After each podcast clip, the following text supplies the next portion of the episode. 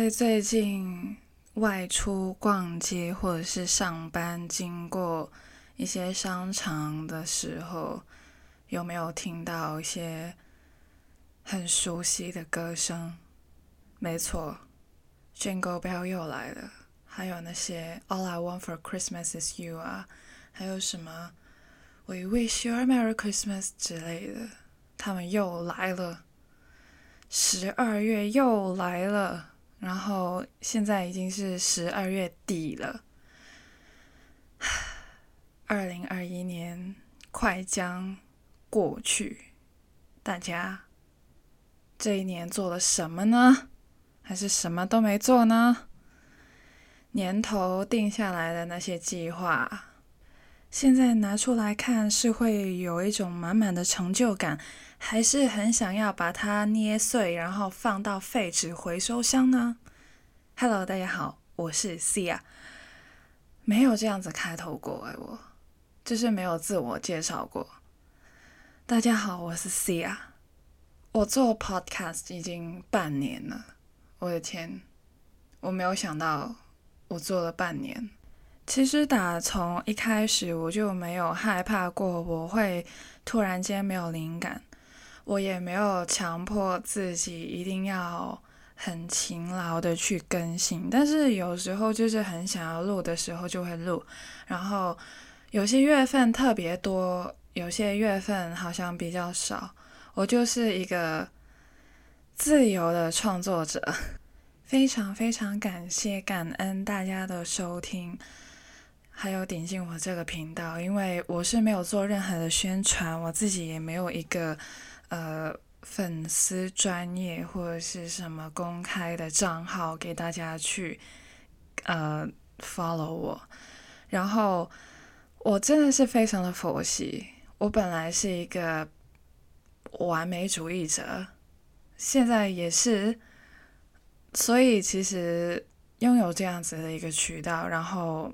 让自己很放松，我觉得是一个接受缺陷美的一个状态，一个新起点吧。我做这个频道其实有很多的不足，然后我也没有说有多大的野心，我要很红，我要拿第一什么的没有。但是，假如有人愿意去听我讲话的话，其实。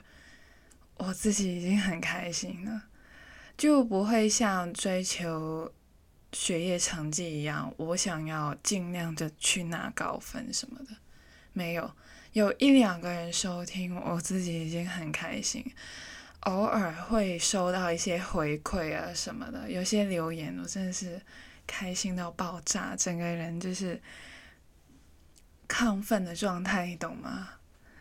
那今天。我想要讲的是是什么呢？除了抱着一颗感恩的心，感恩有听众以外呢，十二月底我也希望自己有一个感恩的心。感恩谁呢？感恩我自己。在十二月，除了是我的毕业典礼，那我前两个 podcast 已经讲到很多很多关于我毕业的事情，我就不会再说了。OK。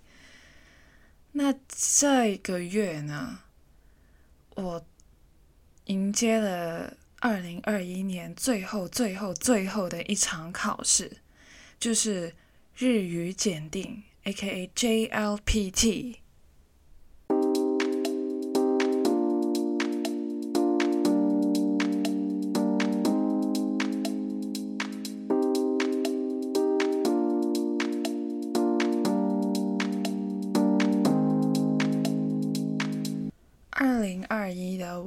其实也是考了非常多的考试，呃，除了校内的考试以外，因为上半年其实我还是一个学生，到了下半年才呃休学完成，四年的学士修炼完成的那种状态。那上半年还是在考校内的试，然后。慢慢就是快将毕业的时候，等待着毕业的时候，就考了 IELTS，然后还有考了普通话水平测试，然后还有考了 TOEIC。那最后最后的一场考试呢，就是今天我要跟大家分享的日检 JLPT。日检其实是我一直以来很想要去考的一场试。中学二年级的时候，开始喜欢日文，想要接触一下日文，然后就开始自学。自学模式其实。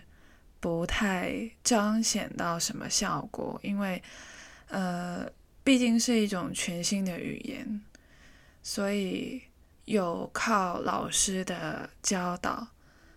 但是当时我拥有的资源其实也是有限的，老师也是一种业余或者是兴趣班的形式去教我们，就是教最基本的五十音，怎样写，怎样读。呃，五十音是什么呢？就是类似于 A A B C 英文的 A B C，还有普通话的 R O E U U。那日语的五十音就是 I E V O 这样子，都是有一些些共通点，一点点吧。对。那在我高中的时候，很想要去考日检，但是能力范围也有限，最低级的部分我也是。没有掌握好的，所以要考的话，也可能会给人一种天方夜谭的感觉。那在大学呢，我就修读了自己很喜欢读的科目。那我也很幸运的修读了两次日文，因为其实我们除了专业课以外呢，我还呃。可以选择一些叫做 free electives 的东西，就是自由选择的一些选修课。我就修了两次的日文，日文一跟日文二。但是这个其实都是一些基础的班，但是它其实涉及的东西已经很多了。你上完这两个课，基本上你去日本问路啊，或者是基本上的语言沟通啊，呃。跟朋友聊最基本的东西的时候，其实都是可以的。我自己觉得这两个班其实涉及的范围非常的广。它是呃日检的 N five 的 level，N five 是什么呢？N 五是什么呢？其实日检它是分为五个等级。那第一个等级 N one N 一其实是最难最高等级。它是 N 五才是最简单的，所以是五四三二一这样子去排的。五是最简单，一是最难的。那我考了什么呢？待会再说。那其实我在大学修读了两次的日文，它其实只是 cover 了整个 N 五的所有范围。N 五其实已经有很多很多的课在那边，好像是有几十课在那边。你读完，你掌握好了，你去考的话就会 OK 的那一种。只是单单的一个 level 就已经那么多东西你要去学了，所以你攻打到 level one 的时候，这最高等级 N one 的时候呢？真的是非常多的 chapters 等着你。当然，有些人就是天赋异禀，很快的就掌握了，不用去细读也能够呃 pass 掉那个考试。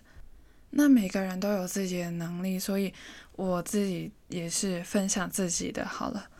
那我刚刚说了，我在大学修读了两次的日文课。那在第二次最后最后一堂课的时候，老师用日文问我说：“哎，你考完试之后要干嘛什么的？”啊，说的是校内的考试。我就说：“哦，我是大四了，我准备要毕业了。”哦，是哦。然后，那你毕业之后呢？我其实答不上来。不是因为我的日文能力不够啊，其实我是真的没有想到过，我考完试之后，因为我当时就是很 focus 在我自己的学业上面，所以当接触到毕业的时候，我就开始懵了。当时我是懵了的，现在我是开始有点清晰的。OK，我是回想起半年前的我还没做 podcast 的时候，我的那个思维模式。完全是一个停滞的状态，就是，哎，对耶，我考完试了，怎么办的那种时刻。现在没有这样子的疑虑了。我思考了一阵子，五月中的时候，我考完了所有的校内试，OK，我没有事做了，我也没有去打工，我就去准备偷尾。六月考完了，整个过程从思考要考 TOEIC 到考完 TOEIC，我一个月都没有用到，就整个过程就结束了，非常的飞快。详细可以听我之前的 podcast，我有详细去讲过。到了六月中，考完 TOEIC 了，哎，我又无聊了，我又不知道要干嘛了。七月份才出 TOEIC 的成绩，那我现在要干嘛呢？我就真的停不下来，休息好像是有罪的那种感觉。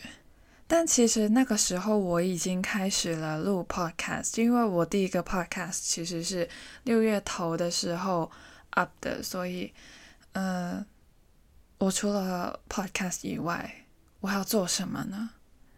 其实我 Podcast 的灵感。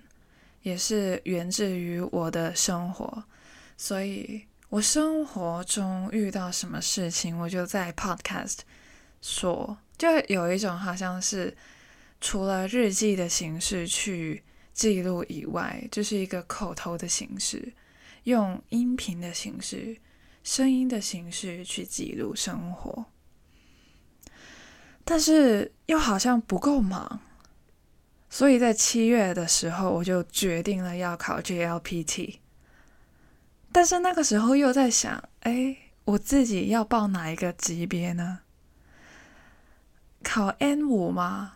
因为考 N 五，其实我听过很多的声音说，考 N 五就是浪费金钱呐，就是太简单了。要不要越级挑战一下？我当时就是越级挑战了。我就立马去看一下试题，看看我自己可以 carry 到哪一个 level 的试题。最后我自己选择了 N 三。其实 N 三对我而言其实是有一点难度的，还是有难度的存在。我没有立马挑战最高等级，我不希望自己乱做决定。因为我剩下的时间其实不多，八月份的时候我是要报名参加的，七月份我当时是七月份的时间点，十二月份就要考了，大概剩下几个月的时间，我可以到达哪一个境界？我跳过了 N 五，跳过了 N 四，我直接到 N 三。N 三其实它要考的范围。有些我是完全没有接触过的，就是敬语的部分。敬语的部分，我花了很多时间去整理，因为我之前就是最基本的那种小孩子在讲话的那种，但是你可以传递到信息的那一种。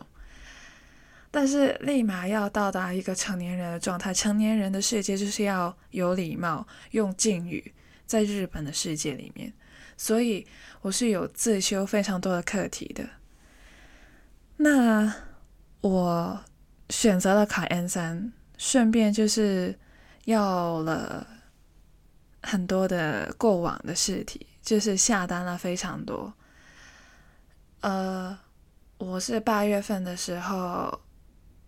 去登记考的嘛，但是我的试题早就已经到达了我的家，所以当时我就开始在准备了，没有买任何的参考书，我不会买那种什么词汇大全什么的，我觉得它就是一本字典，我自己学英文也不会背字典，或者是去看字典什么的。但还是那一句，每个人都有自己的学习方式。我自己就不太喜欢看那些参考书这样子，我反而想要去接触一下那个试题，看一下它是怎样玩的。然后了解了之后，有些东西我是真的不理了解的时候，我再去个别的去进修。所以。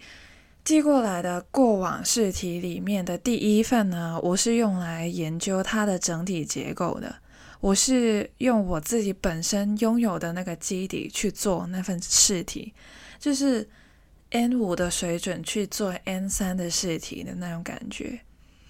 那我的作用是什么呢？我是希望可以发现自己哪一个部分是比较弱的。我做第一份的时候，其实就已经有。啊，做好时间管理的，所以我是有用到他官方的那个时间去 time 自己的考试的时间管理，其实是非常重要的。所以我打从第一份开始，我就一直都有在做 time management。然后呢，我发现我空的时间还蛮多的，所以。就等于我可以检查的时间就很多，词汇的部分其实我自己是 OK 的，那其实就可以有一个小总结，就是，呃，我的词汇量可能已经超越了 N5 的等级。其实我也不知道大家会不会点进去我这一个 Podcast，因为可能有些人压根就没有想过要考。日文或者是其他语言的考试的话，可能就对我这个 topic 没有兴趣。但是我真的很想要传递一个信息给大家，就是，呃，我这个 podcast 里面其实有很多的资讯的，包括你是如何的去应付一个题目，或者是应付一个课题。或者是应付一个考试，其实人生中本来就有很多的考试，很多的事情等着你去完成。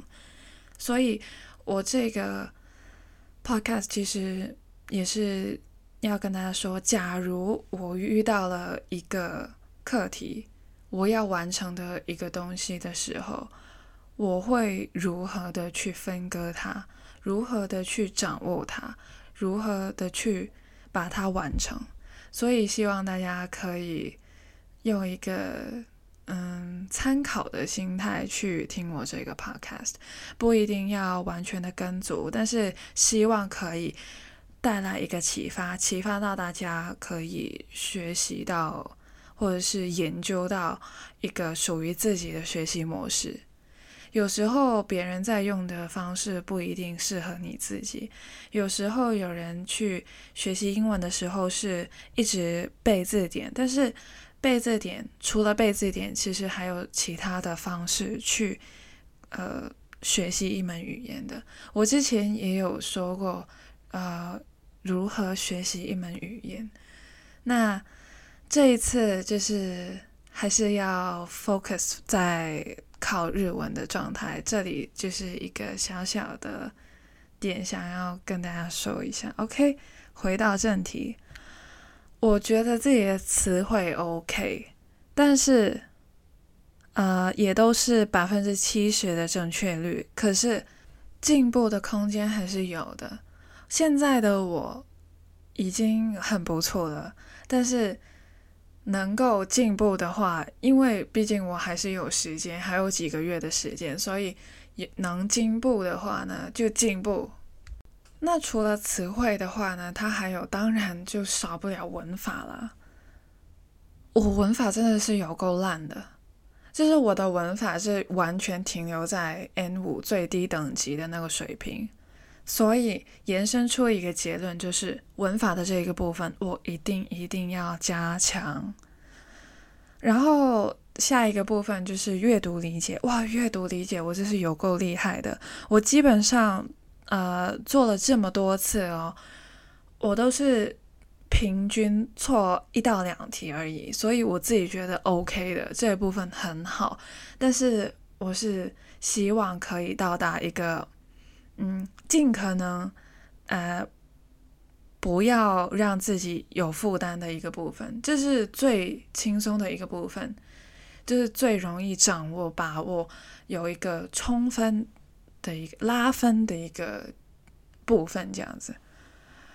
到了最后一个部分，聆听。Oh my god，敬语有够多，真的听不懂。然后我自己觉得有几个部分还蛮像 TOEIC 的，但是他没有 TOEIC 那么变态。TOEIC 是不让我们就是在那个呃问题纸上做任何的标记，这这点真是有够奇怪，所以。日检的好处就是我可以画一下，或者是做笔记。它甚至是有做笔记的那个部分，在它非常多的空间给你做笔记，所以我真的觉得这个考试很好。那之后我就一直在做试题。那呃，再补充一个点嘛，就是日检呢，它一年只有两次，一次呢是在七月份的时候。一次呢是在十二月份的时候，其实有流传说十二月份的考试会比七月份的难，但是我自己做了那么多年得出来的经验，我觉得没差，都是一样难，所以我没有觉得啊十二月份的特别难。那我做卷的时候呢？一直以来，其实无论是什么考试，都没有时间不够的这个情况发生。我自己其实也蛮佩服自己这一个点的。我有朋友跟我诉说过，很长不够时间去做。呃，可能我自己觉得是组织能力的问题。我。感恩自己有一个比较清晰、有条理的头脑，然后我分配时间其实也是蛮好的，真的是无论什么考试也是，所以呃，算是一个天赋。但是假如你说我讲话的话，可能条理清晰度就没有写东西的时候那么的好了。我自己觉得，可能你们也觉得。我在家做卷子的时候，其实非常轻松的，也做得非常快，通常都是比预定的时间快很多。所以我每一次，呃，都会写下来我剩下多少时间。我剩下的时间其实基本上都是很接近的，所以我做卷的速度其实都是很平均的。但是订正。真是有够久的，我改正真的是改超久的，平均三个小时不夸张，真的很累。这真的是改正完之后真的是很累。我改正我会弄一个错题本或者是笔记，whatever，反正就是呃一个记录我错了，或者是我呃第一次。接触的一个学习知识点，这样子我都会写下来。我都有一个规定给自己，也是呃不要那么多杂七杂八的纸张出现的一个方式。有些人花很长的时间在雕刻他的笔记，但是有时候可能。试都考完了，你的笔记都还没弄好，你还是一个觉得你的笔记还是很多美中不足的地方，一直在雕刻。但是我想说，这也是反映出来你的组织能力不太好的一个点。我分享一下我是如何做错题本这些东西的。我有一个规定，我一份卷子。我的错题记录不能够多于一页纸，是一页纸，OK，one page，no more than one page，OK，避免了杂乱无章。我都是准备了一叠纸，但是那一叠纸只会用这样子的量，因为我是定好了，我只能够用这个量的纸，不能再多。所以我每一年，就算我错很多、错很少，我都是控制在一页纸范围内，我要记录好。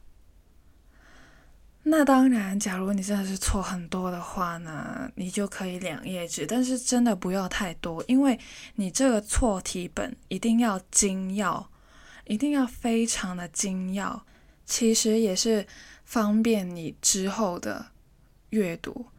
因为假如你用非常多的纸，然后非常多的页数，最后厚的像本书一样，你。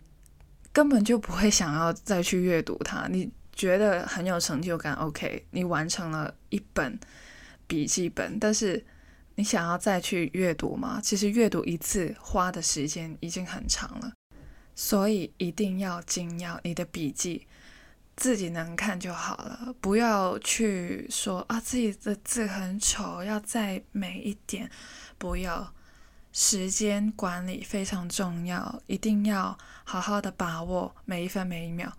你有这个时间去观察自己的字好不好看，要不去多做一两道题，看一下有没有自己漏了哪一个部分是没有学过的，或者是自己从来没有接触过的，漏了就去快点的去进修。所以，而且那些精要呢，我是。看了好几次了，真的看了好几次了。我确保自己不要再犯错，真的每一次都要复习，每一次弄完一张纸出来，我都要复习，确保我做下一份卷子的时候不会再犯同样的错误。那才是有用的笔记，而不是哦，我的字非常的好看，然后我做了非常多页，我用了很多功，但是其实你会再看吗？你都不想再看了，好不好？你你看的话，可能就是在欣赏自己的字有多美吧，我也不知道。反正我的排版就是一页纸搞定一份卷子，精要，那就 OK 了。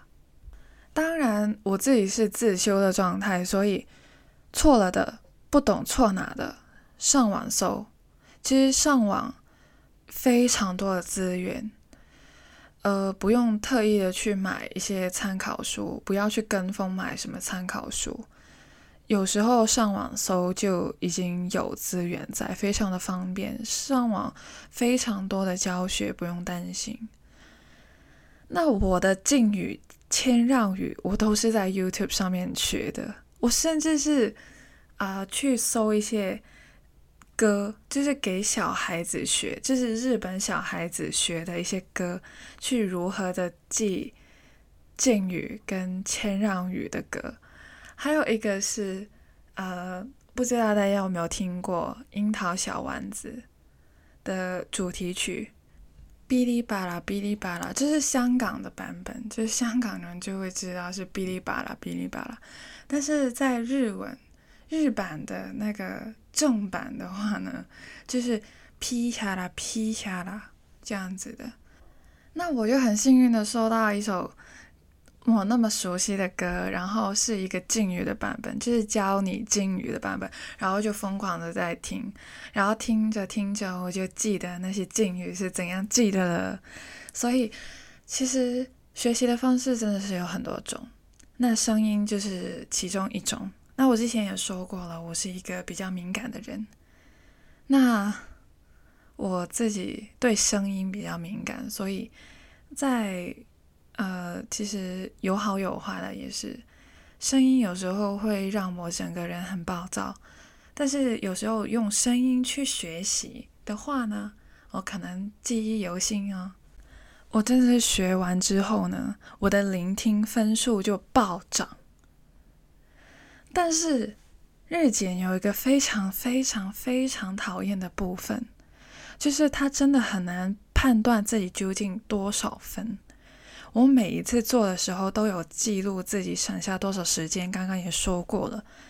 改卷的时候，我有自己记录一下我错了多少题。但是他的分数呢，是真的是比较出来的。香港人的话会明白一个 phrase，就是叫做 lie curve，它是 lie curve 的，什么意思呢？它的玩法是怎样呢？你错一题，其他人也错了的话，有机会大家都不扣分，或者是扣少一点。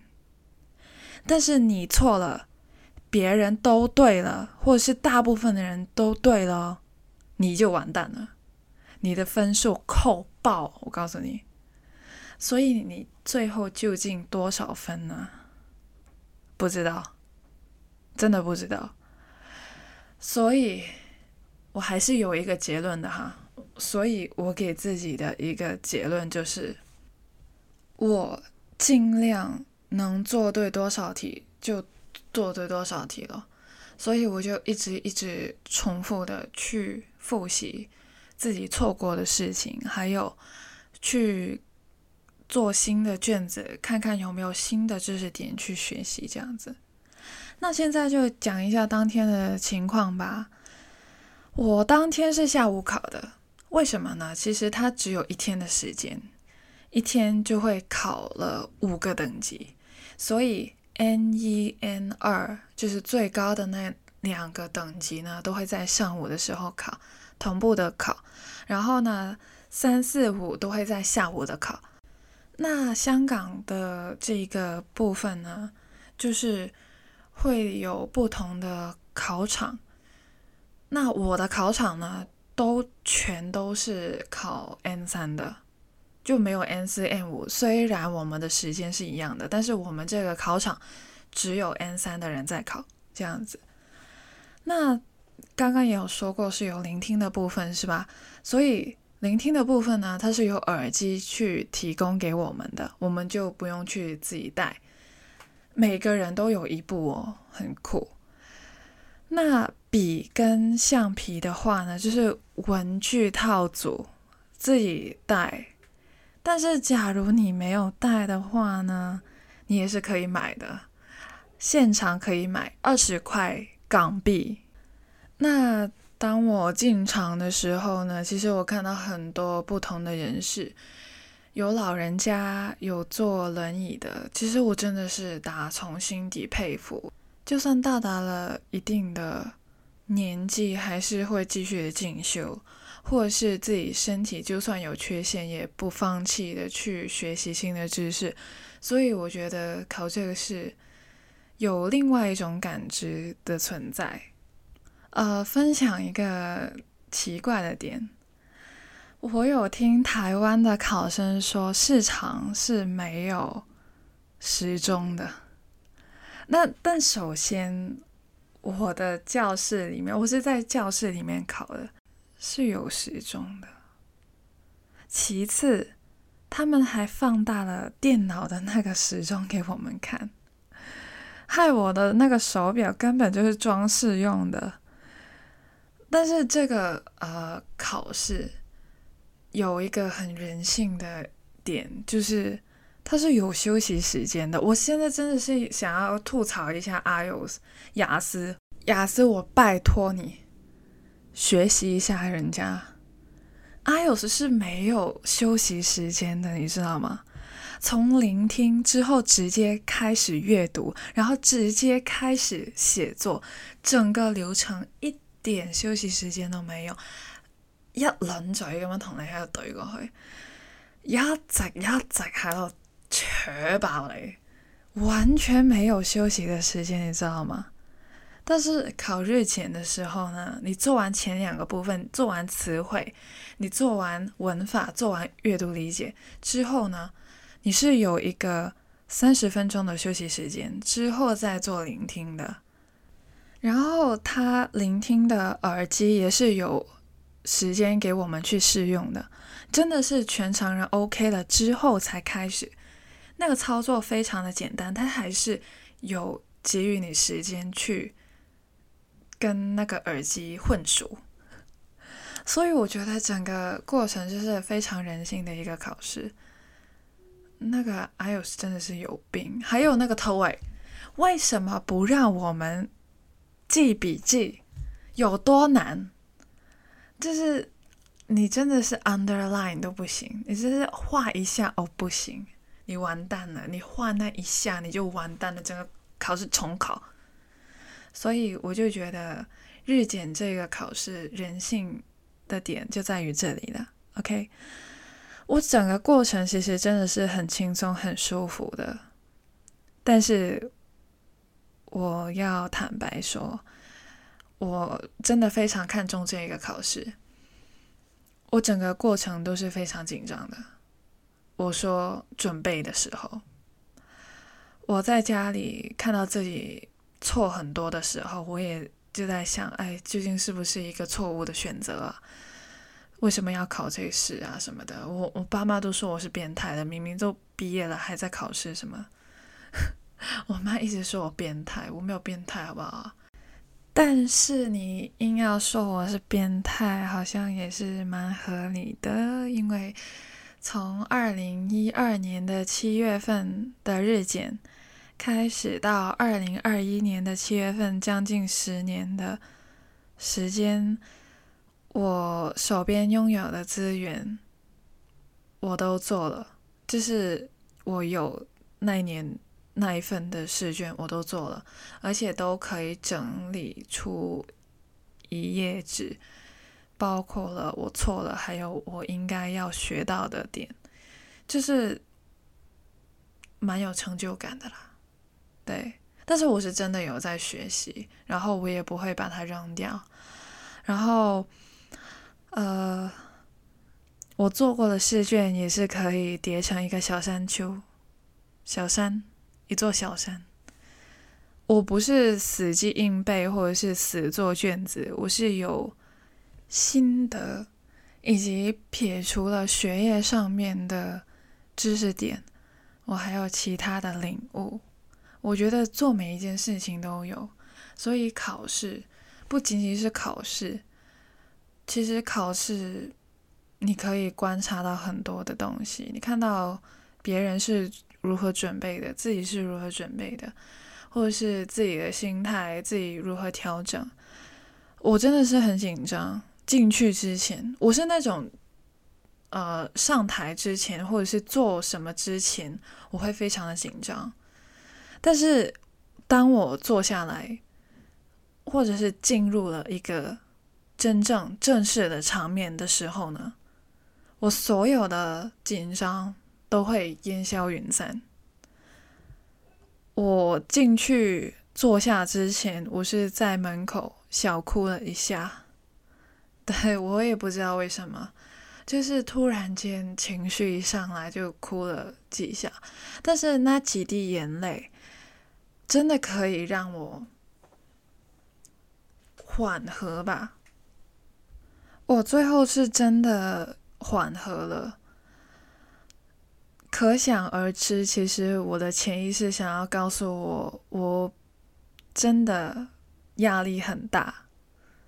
情感上面，我一直都忽略了，我一直在 focus 在呃学习的部分，一直以来都不太去重视自己情感上面的事情。我是那种呃做正事的时候会专注于逻辑思考，然后先把情感放到一边。但是很长，就是会忽略了自己的情感，所以那几下、那几滴眼泪，其实其实就是一个 signal，告诉自己，哎，其实你也是要考虑一下自己的情感方面的事情。那无论如何呢，我这个考试呢就顺利的结束啦，也就是我二零二一年最后的一场考试啦。嗯，那天考试其实真的是用了很多时间。首先，它是两点开始考的，那我当时其实啊一点多就到了，但其实入座的时候还是要等一下。然后考考考考考，然后中间还有休息时间，到最后五点半考完了。哇塞，全部考生一起冲出市场，真的是很壮观。然后立马去吃东西，饿的要死，饿的要命，真的是动脑真的会很饿。我一直以来都觉得，所以考前考后都一定要吃饭。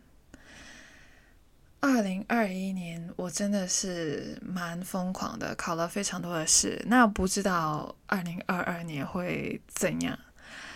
二零二二年的二月会公布我的日检成绩第一张的成绩单，所以到时候希望可以有这个勇气跟大家分享我的成绩。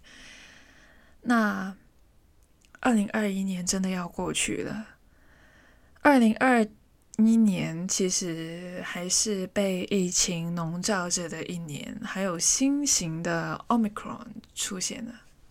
然后我知道，其实我这个频道有非常多不同国家、身处不同国家地区的人在收听的。